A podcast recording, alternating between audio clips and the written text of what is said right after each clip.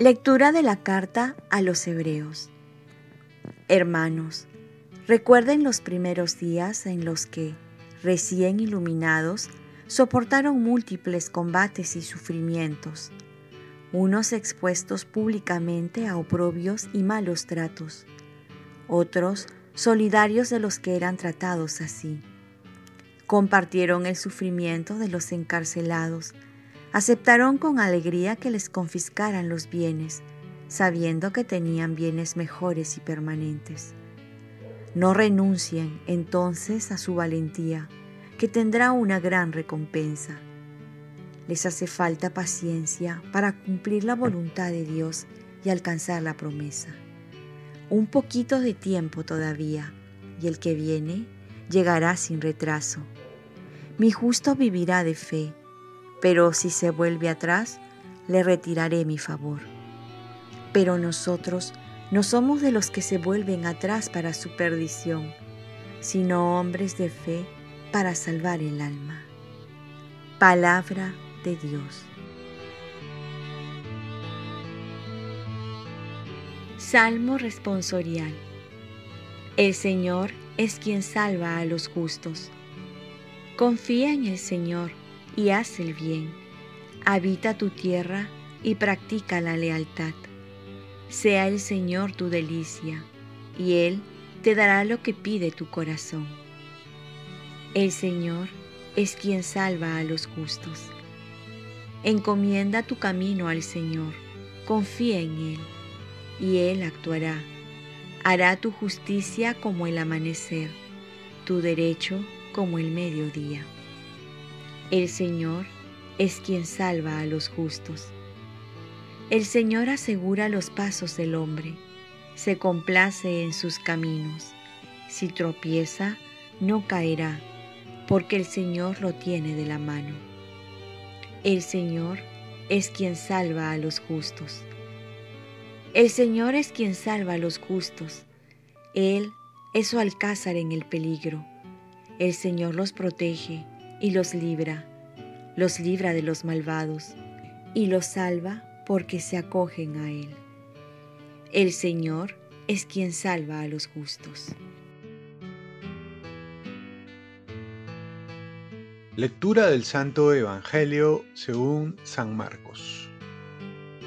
En aquel tiempo, Jesús dijo a la gente, El reino de Dios se parece a un hombre que echa semilla en la tierra Duerma o se levante, de noche o de día, el grano brota y crece sin que él sepa cómo. La tierra da el fruto por sí misma, primero los tallos, luego la espiga, después el grano. Cuando el grano está a punto, se mete la hoz porque ha llegado la cosecha. Dijo también, ¿con qué podemos comparar el reino de Dios? ¿Qué parábola usaremos? Es como un grano de mostaza. Al sembrarlo en la tierra es la semilla más pequeña, pero después de sembrada crece y se hace más grande que todas las plantas del huerto y sus ramas se hacen tan grandes que las aves del cielo pueden cobijarse y anidar en ellas. Con muchas parábolas parecidas les exponía la palabra, acomodándose a su entender todo se lo exponía con parábolas, pero a sus discípulos se lo explicaba todo en privado. Palabra del Señor. Paz y bien, nos toca sembrar, Dios se encargará de la cosecha. Las parábolas del día de hoy nos invitan a seguir trabajando por la construcción del reino.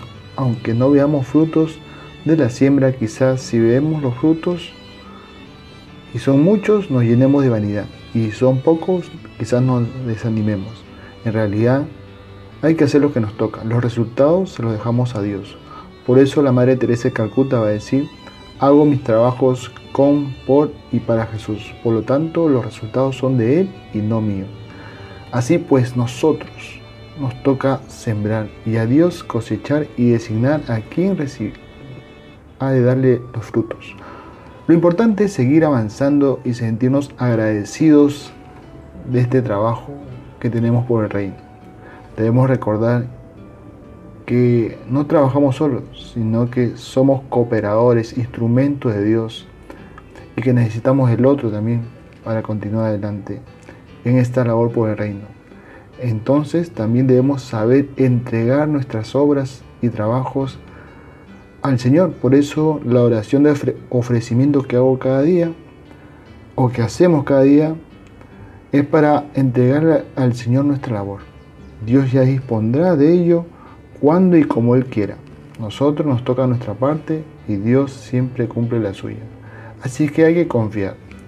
Así que cuando yo envío estas reflexiones diarias, me he encontrado con gratas noticias y también con muchos silencios, pero sé que al último esto se lo mando con cariño y también lo entrego al Señor para que Dios sepa a quién va a llegar.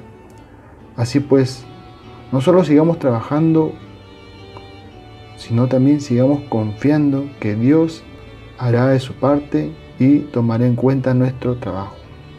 Oremos. Virgen María, ayúdame a seguir trabajando por el reino sin esperar resultados y confiando en Dios. Ofrezcamos nuestro día. Dios Padre nuestro, yo te ofrezco toda mi jornada, mis oraciones, pensamientos, afectos, deseos, palabras, obras, alegrías y sufrimientos en unión con el corazón de tu Hijo Jesucristo, que sigue ofreciéndose a ti en Eucaristía para la salvación del mundo. Que el Espíritu Santo que guió a Jesús sea mi guía y mi fuerza en este día para ser testigo de tu amor. Con María, la Madre del Señor y de la Iglesia, te pido por las intenciones del Papa. Con San José Obrero te encomiendo mi trabajo y mis actividades de hoy, para que se haga en mí tu voluntad. Y la bendición de Dios Todopoderoso, Padre, Hijo y Espíritu Santo, descienda sobre ti. Cuenta con mis oraciones, que yo cuento con las tuyas, y que tengas un santo día.